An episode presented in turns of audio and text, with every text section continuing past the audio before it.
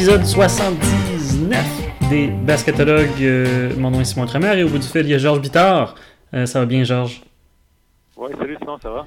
Euh, ça va très bien. J'ai beaucoup pensé à la, la, la, fragilité et la, la volatilité des choses qu'on dit sur notre podcast parce qu'il me semble qu'il n'y a pas si longtemps, on disait sans équivoque, ou presque, que le, la, série finale entre les Warriors et les, Cavaliers, c'était comme décidé avec deux victoires euh, sans équivoque euh, à, Oakland des, euh, des, Warriors. Et puis tout à coup, ben, mardi, c'était mardi, mercredi soir, mercredi soir.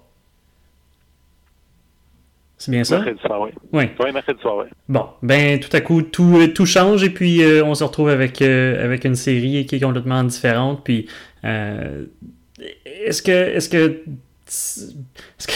euh, est-ce que, ça vient de, euh, d'annuler toutes les prédictions qu'on avait faites? Parce qu'il me semble qu'on a une nouvelle série à chaque, à chaque fois qu'on, euh, change d'emplacement pour jouer les matchs.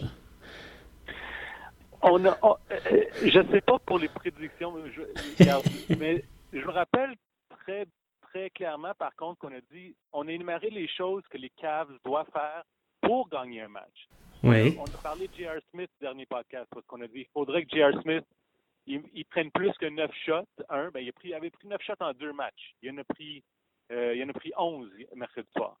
Euh, donc, on avait dit que J.R. Smith fallait qu'il joue meilleur. On avait aussi mentionné que les Cavs, leur stratégie défensive était, correcte, que, les, que, les autres joueurs en périphérie, les, les réservistes, vont pas tout le temps jouer aussi bien sur, sur la route.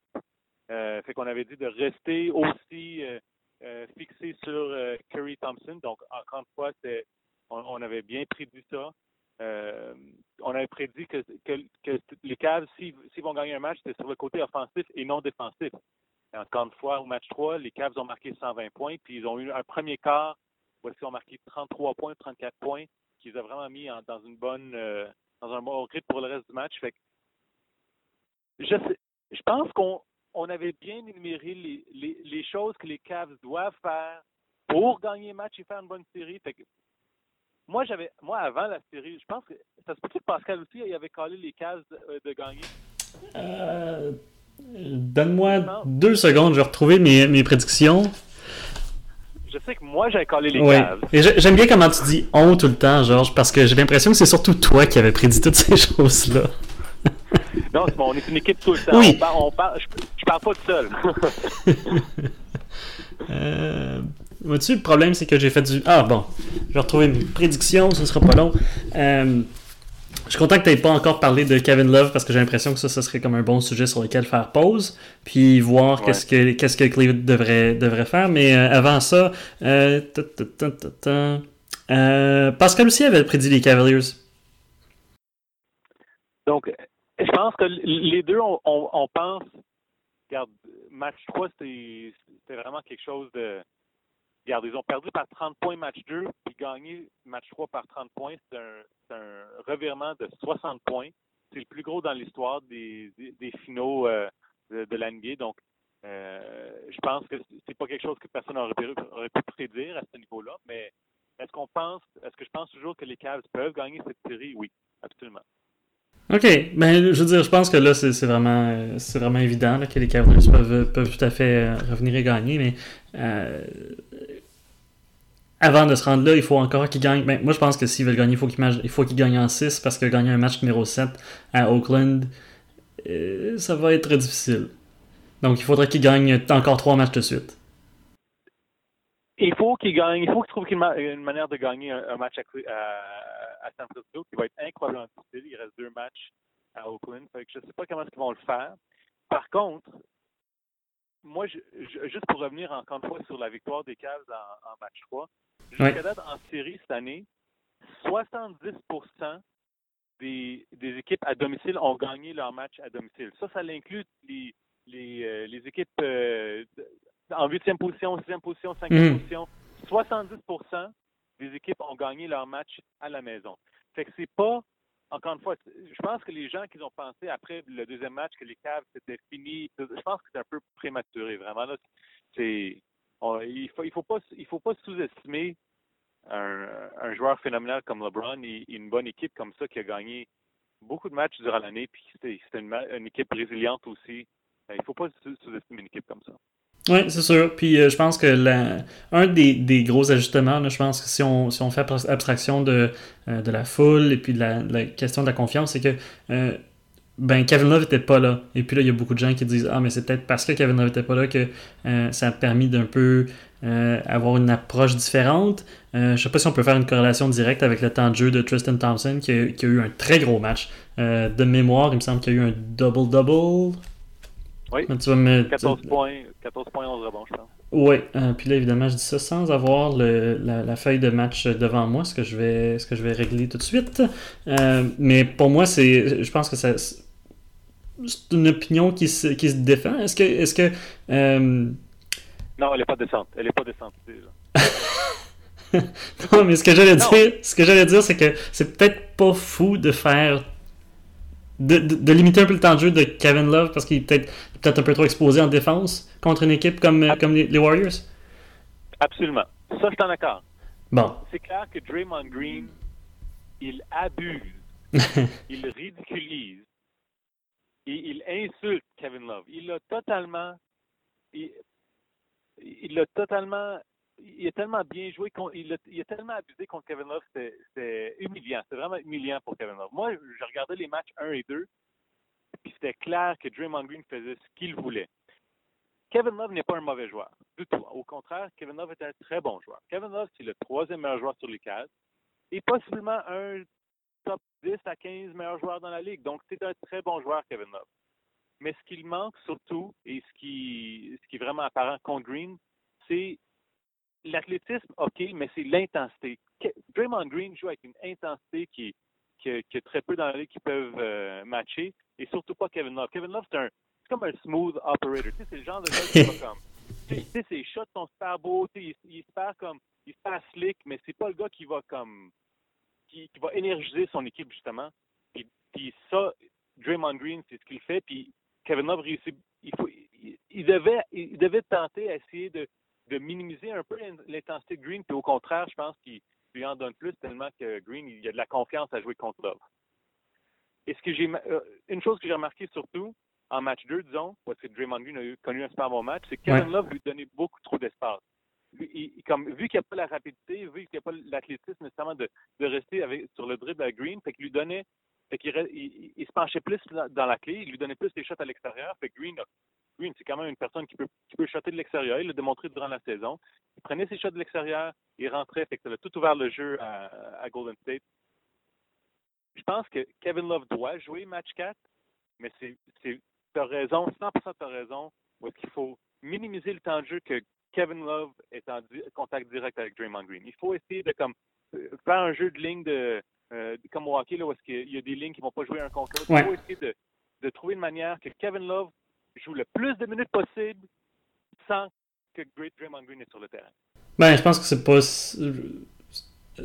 Donc, là, on prend pour acquis que Kevin Love est, entièrement disponible parce qu'évidemment, il a manqué le match numéro 3 à cause de commotion cérébrale. Puis là, il y, a, beaucoup de.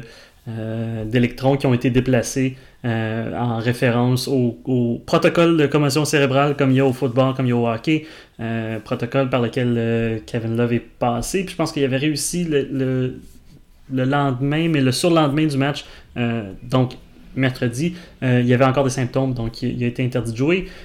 Et puis là, selon ce qui était écrit sur NBA.com euh, aujourd'hui, on enregistre le vendredi, donc à quelques heures même du, match numéro 4, euh, semble-t-il que Love serait prêt à, recommencer à jouer. Moi, j'ai l'impression que je mettrais quand même Richard Jefferson dans l'aliment dans partant au 3, euh, LeBron James au 4.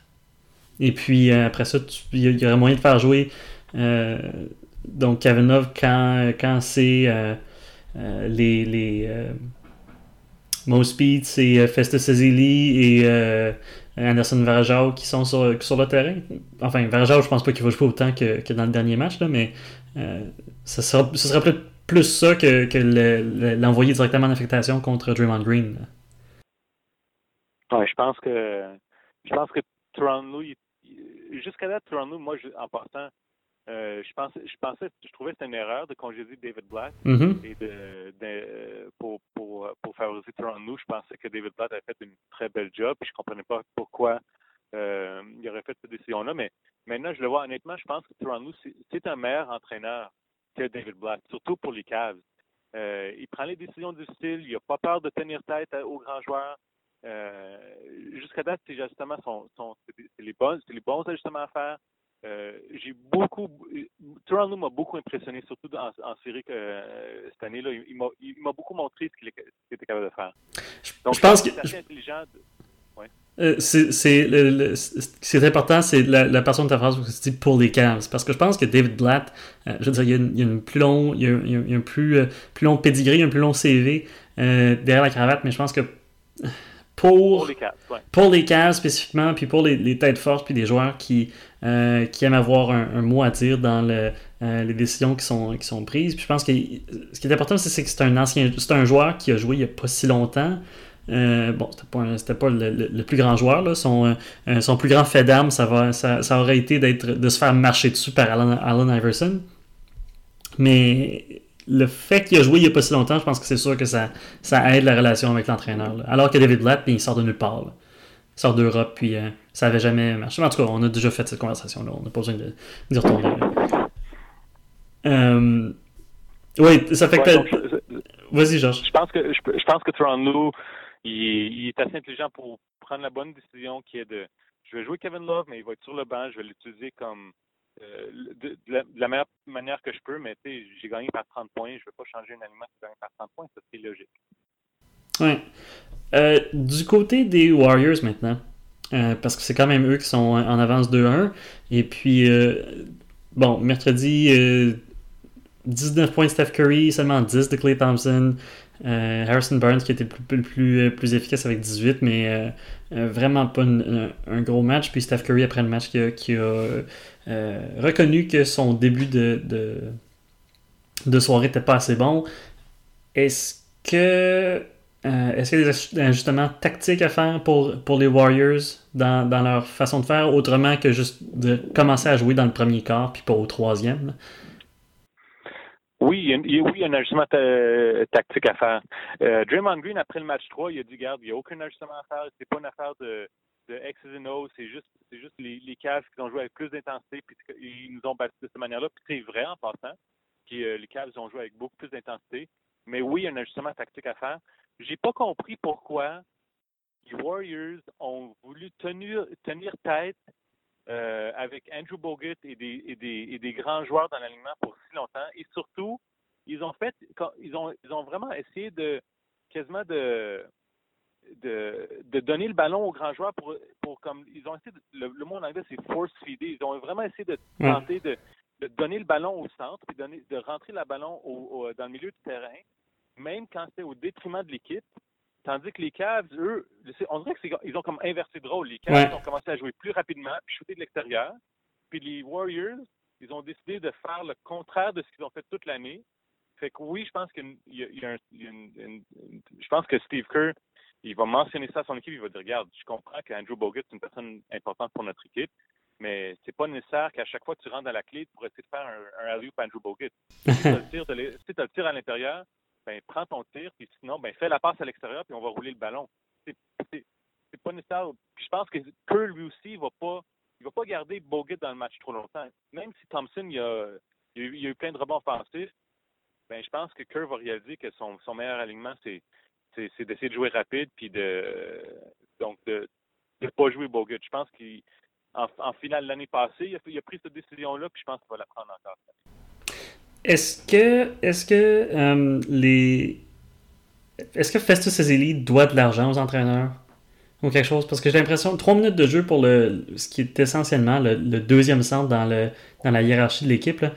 Euh, bon, évidemment, c'est un match qui, qui est vite, euh, qui, a, vite pris le bord, mais, mais il me semble que souvent, Ezeli, il, pourrait remplacer Bogut. Je trouve qu'il est, plus, il est un peu plus agile, il est un peu plus rapide, puis euh, j'ai envie de dire qu'il peut, il peut reculer un peu plus loin du panier, puis ils le font pas jouer. Dès qu'il y a une erreur, c'est comme hop, non, laisse-t-on faire, Festus revient ici, puis euh, ils, font, euh, ils font jouer quelqu'un d'autre. Est-ce que tu, tu trouves qu'il est bien utilisé ou. Je trouve qu'ils peuvent l'utiliser possiblement un peu plus, mais Festus le problème, c'est qu'il est, incroyablement prévisible. Quand, quand les Warriors jouent en transition, mm c'est correct, c'est un atout. Mais du moment qu'il joue dans un half court, dans, un set de, demi-terrain, ouais. euh, Festus il démontre qu'il est un, il arrête le ballon beaucoup. Aussitôt qu'il y a le ballon dans le poste, il va trouver une manière de faire un, jump hook. C'est comme ça arrive à 95% du temps qu'il a le ballon dans, dans, le centre de la clé, il va faire un jump hook. Ouais. Droite ou à gauche, mais il, va, trouver une manière de faire son jump hook.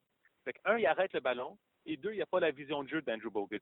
Donc, encore une fois, dans un, dans un setting de, demi-terrain, ça va à l'encontre de ce que les Warriors veulent faire dans, dans, dans, un, dans un environnement euh, euh, concentré comme ça. En mm. transition, fine, c'est un atout. Mais on n'est pas tout le temps en transition. En fait, on est la majorité du temps en série en, situation demi-terrain, ou est-ce que c'est une situation euh, concentrée? Oui, le jeu préparé, puis... Un jeu préparé, donc je comprends pourquoi Festival n'est pas le, choix premier. D'ailleurs, on a vu, on a souvent vu Anderson Verjao qui, qui joue un peu plus que Festival et je comprends encore une fois pourquoi, parce qu'il a une vision de jeu un peu plus euh, ouverte.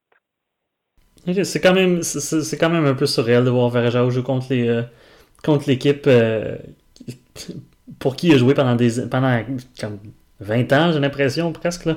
Euh, c'est pas ça. C'est comme 10 ans, peut-être, mais avec les, avec les Cavaliers, il était là avant que LeBron James arrive, il était là après, puis euh, il se fait euh, même pas échanger. Il, il, était mis au balotage, puis les Warriors l'ont comme pris sur le bord de la rue, presque. Là, puis mm-hmm. qui, qui, joue, enfin, c'est pas les plus grosses minutes, là, mais c'est quand même pas un joueur ridicule. C'est pas le dernier joueur au bout du, du banc.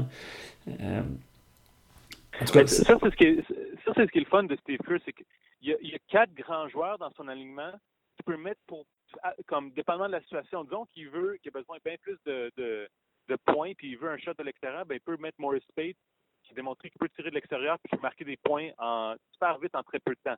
Donc, il a besoin d'un joueur un peu plus athlétique pour contrer les rebonds et pour, pour, donner un peu plus un, côté défensif. Ben là, il peut mettre Ezeli. S'il veut, plus de, de, mouvement de jeu, puis Bogut ne fait pas l'affaire, ben, il peut mettre Verjao. Il y a vraiment quatre grands joueurs que, dépendamment de la situation, il va les utiliser dans différentes circonstances. C'est tellement un avantage à, à Kerr, puis il, est intelligent aussi de, de, pouvoir euh, cerner la situation. Est-ce qu'on peut régler quelque chose pour de bon, une fois, Georges? Est-ce que c'est Speeds ou Spites ou Spates? c'est Spates. Moi, j'ai tout dit Maurice Spates. OK. Donc, donc euh, quand il jouait en, Floride euh, pour Billy Donovan, euh, tout le monde disait Maurice Spates. Par contre, je peux pas dire que j'ai déjà entendu Maurice dire son propre nom. Je sais pas comment que lui, il dit. Ce, qui, est pour moi la meilleure manière de déterminer comment dire un nom. Des fois, il y a des commentateurs qui vont vraiment ils vont massacrer un nom de, de tout plein de manières. Mm-hmm. Matt Devlin des Raptors, mon gars, là, il, y a, il, a, un don de massacrer des noms. Il, dit d'une manière tellement étrange, des fois, c'est comme étrange. Son raisonnement de dire un nom est souvent étrange. Donc, euh, mais j'ai jamais entendu Maurice Pate dire son nom, je sais pas. C'est comme euh, euh, c'est comme Barkley, je pense, qui avait dit, qui avait essayé de dire Jonas Valanciunas en ondes il y a ah peut-être trois ans, je pense, et puis c'était comme Valal. en tout cas, je me rappelle plus comment est-ce que c'est de retrouver ce, clip-là d'ailleurs. Mais euh, bon, ah, puis l'autre affaire avec les Warriors, puis euh, je pense que c'est comme incontournable. Est-ce que tu penses que Steph Curry est à 100% C'est une question rhétorique. Évidemment, il n'est pas à 100%, il n'y a personne qui est à 100% dans les séries. Mais est-ce que tu penses que Steph Curry, c'est peut-être ça la meilleure question, est-ce que tu penses que Steph Curry est euh, encore plus affecté par sa blessure que la, moyenne des joueurs qui, ont, qui traînent leur bobo à ce stade-ci des, des, séries? Je suis pas encore prêt à concéder ce point-là. OK. Euh, sa blessure, elle est, elle est très. Euh, c'est une blessure importante. Normalement, c'est une blessure qui prendrait beaucoup plus de temps à, à recouvrir, je suis mm-hmm. d'accord. Mais c'est une blessure aussi qui est en grade. Puis ils ont jamais. Je ne sais pas s'ils ont mentionné si c'est un grade 1, grade 2, grade 3. Et même dans les grades, ben, il y a différentes variations. Je ne sais pas à quel point il a déchiré son meniscus 1 et 2. C'est pas un joueur qui. C'est sûr, regarde, je ne veux, pas, je veux pas dire une bêtise, c'est des joueurs athlétiques, c'est des joueurs dans l'NBA, c'est sûr, qui sont tous mm-hmm. athlétiques, mais c'est un joueur qui relie beaucoup moins sur, disons, euh, sauter et bouger rapidement que d'autres joueurs. C'est un, joueur qui met son qui, qui met un empreinte sur un match avec son shot de l'extérieur, avec sa vision de jeu. Euh, et ça, je pense pas, c'est sûr qu'il est peut-être un peu blessé, mais je pense pas que le meniscus l'affecte autant que ce que certaines certaines personnes veulent euh, dire pour euh, essayer de déterminer comment est-ce que Steph Curry joue mal. Ouais, je pense que c'est le ministre en passant pour euh, en français, mais euh, je, je, le sais, euh, je le sais principalement parce que moi-même j'ai eu une blessure au genou récemment, ça fait que je suis au courant de ces, ces affaires-là. Ce que, ce que j'ai remarqué avec Steph, c'est que souvent, puis on l'a vu en saison, là, quand il, reçoit le ballon puis il est le long de l'acte de trois points, il va faire un, un, dribble puis il va prendre comme un pas de côté ou il va juste faire un, un mouvement très rapide puis c'est souvent latéral, il va soit prendre un pas de recul ou de côté puis euh, juste pour se, débarrasser de son, euh, son couvreur puis se donner un peu plus d'espace. Puis il me semble qu'il fait moins souvent cette espèce de step-là. Fait que je sais pas si. Euh, en tout cas, c'est Tom Haverstraw qui faisait ça, qui, qui remarquait ça dans, dans le dernier match. Puis aussi que quand il, quand il est dans une situation de pick and roll, il a plus tendance à faire des, des courses courbes plutôt que faire des virages à angle droit autour de l'écran. Ouais. Euh, ça, je peux pas dire. J'ai, hmm. Vas-y, Georges. J'ai vu le même clip de, de Tom Haberstroh. Donc, d'ailleurs, Tom, que moi, j'adore le travail de Tom Haberstroh. Oui, on le salue. Un des meilleurs analystes euh, euh, sur ESPN. Euh, mais je sais. Moi, je pense que ça a le plus en rapport avec la défense des, des Cavs. comme, les Cavs, en ce moment, ils jouent une défense très similaire à ce que Miami faisait avec LeBron James, quand il jouait Chris Bosh, LeBron James et D. Wade, où est-ce qu'il hedge très fort. Un hedge, là, ce qui se passe, c'est que c'est pas un double team exactement. Quand il y a un pick and roll, le, le joueur qui défend le grand joueur, donc, ben, il va comme il va il va sortir devant le joueur qui a le ballon juste pour comme changer sa trajectoire, puis il va revenir à son homme. C'est comme un, un, genre de c'est comme un double team juste pour comme deux secondes, puis il revient à son propre joueur, mais c'est juste en fait pour c'est juste pour ralentir le joueur qui a le ballon, pas nécessairement pour. Il va pas l'arrêter, c'est clair, mais c'est juste pour lui faire changer sa trajectoire. J'ai remarqué que les Cavs sont en train de hedger très fort, très similaire à ce que, à que le, le, Heat faisait il y a quelques années. Je pense que a plus rapport à ça. Fait Curry, comme il y a comme, il y a comme un peu euh, le mécanisme de faire le même mouvement, même si le joueur n'est pas nécessairement là. Fait je pense que a plus rapport à la défense des Cavs que qu'une blessure, mais encore une fois, je, ne suis vraiment pas docteur, puis je pourrais pas te dire. Ça avait, ouais. Ça, c'est le genre d'affaire. C'est le genre d'affaire qu'on va savoir seulement après le, euh, ouais. après la fin des séries, là, quand tu vas nous dire Ah ah, j'étais, j'avais en fait deux genoux en plastique ou. Euh, j'ai eu une opération secrète, on m'a graffé les genoux de, de quelqu'un d'autre, je sais pas quoi là. Mais euh, Bon, euh, est-ce que est-ce qu'il y a autre chose? Est-ce qu'on a d'autres sujets qu'on qu a manqué? Euh, Tom Haberstraw et, euh, et, Zach Lowe, dans le podcast de Zach Lowe, il faisait euh, il parlait du, de comment les, les, les, les game ops, qu'on appelle en anglais, la, le, divertissement en, à l'intérieur de l'amphithéâtre, à Cleveland puis à Golden State, c'est complètement différent. à Golden State, c'est vraiment la foule qui, qui porte l'énergie. Il n'y a pas des espèces de euh, de, qu'on voit qu'on voit souvent au hockey aussi là, mais comme le, canon à t-shirt ou euh, les animations euh, à l'écran c'est vraiment plus la foule qui s'occupe de ça. Puis à Cleveland c'est complètement le contraire. La, mascotte les, les, cheerleaders sont beaucoup plus actifs puis ils essayent de, de soulever la foule. Je sais pas si tu as remarqué ça je sais pas si ça, te dérange ou quoi mais moi j'aime j'aime plus une, une foule qui est plus organique mettons. Ben, je j'ai pas vraiment remarqué une différence, mais je peux dire une chose. Un de mes très bons amis, euh, il, il, est allé voir un match. Le premier match euh, de Golden State cette année, c'était contre les Pélicans. Euh, donc, c'était la, la, cérémonie d'ouverture de après, après avoir gagné l'année passée. Hum. ils, ont, ils, ont, mis la, la bannière. C'est ça. et donc, il était là au match 1, puis il a dit que la foule à Golden State, ça, c'est une personne en passant qui a, qui a vu des matchs à plusieurs, plusieurs arénas. Il a dit que cette foule-là elle est tellement le stade est tellement fait en angle euh, très aigu que même même que quand tu es très haut sur les gradins, tu, on dirait que tu es vraiment par-dessus les joueurs. Puis la foule, elle était incroyable. Il m'a dit qu'il n'a jamais entendu une foule comme ça, euh, aussi forte, aussi bruyante. Il dit que si la foule décide de bouer un joueur, ben le joueur, il va se sentir comme tellement haï parce qu'ils sont super, sont super forts et ça s'entend super bien. Euh, donc, je, je suis d'accord avec, avec, euh, les gars qui disent euh, la foule à Golden State, et, elle, elle, sont, sont, très bruyants. Oui, effectivement, j'ai une personne qui, qui me le confirme. Ouais, j'ai déjà, j'ai déjà entendu que c'était comparé à ce qui, c'était presque une, expérience spirituelle de voir un match euh, des Warriors à San Francisco ou à Oakland plutôt. Ça va être à San Francisco très bientôt avec la construction d'une nouvelle arena au, euh, centre-ville. Euh, mais en tout cas, Ajoutez à votre, votre liste euh, fans de basketball, ceux qui veulent, euh, ceux qui veulent voir quelque chose de, de, spécial. Bon, euh, Georges, écoute, je pense que ça, ça, fait bien le tour de, de ce, dont on pouvait parler avant le, avant le match numéro 4. J'espère qu'on va se reparler plus, plus rapidement, peut-être en début de semaine, pour, pour donner nos impressions après euh, après le match numéro 4 et peut-être 5, euh, je présume que la série va avoir l'air encore complètement différente. Peut-être que Golden State va gagner par 40 points les deux prochains matchs, puis on ne saura plus quoi, quoi dire. Sauf que, euh, enfin, s'il y a deux matchs, la série va être finie. Mais bon, ben. Je pense que c'est le bon moment pour mettre, mettre fin au podcast, à moins que tu avais un, dernier mot à dire pour aujourd'hui. Bon match 5 bon match 4 à tout le monde et on se reparle la semaine prochaine.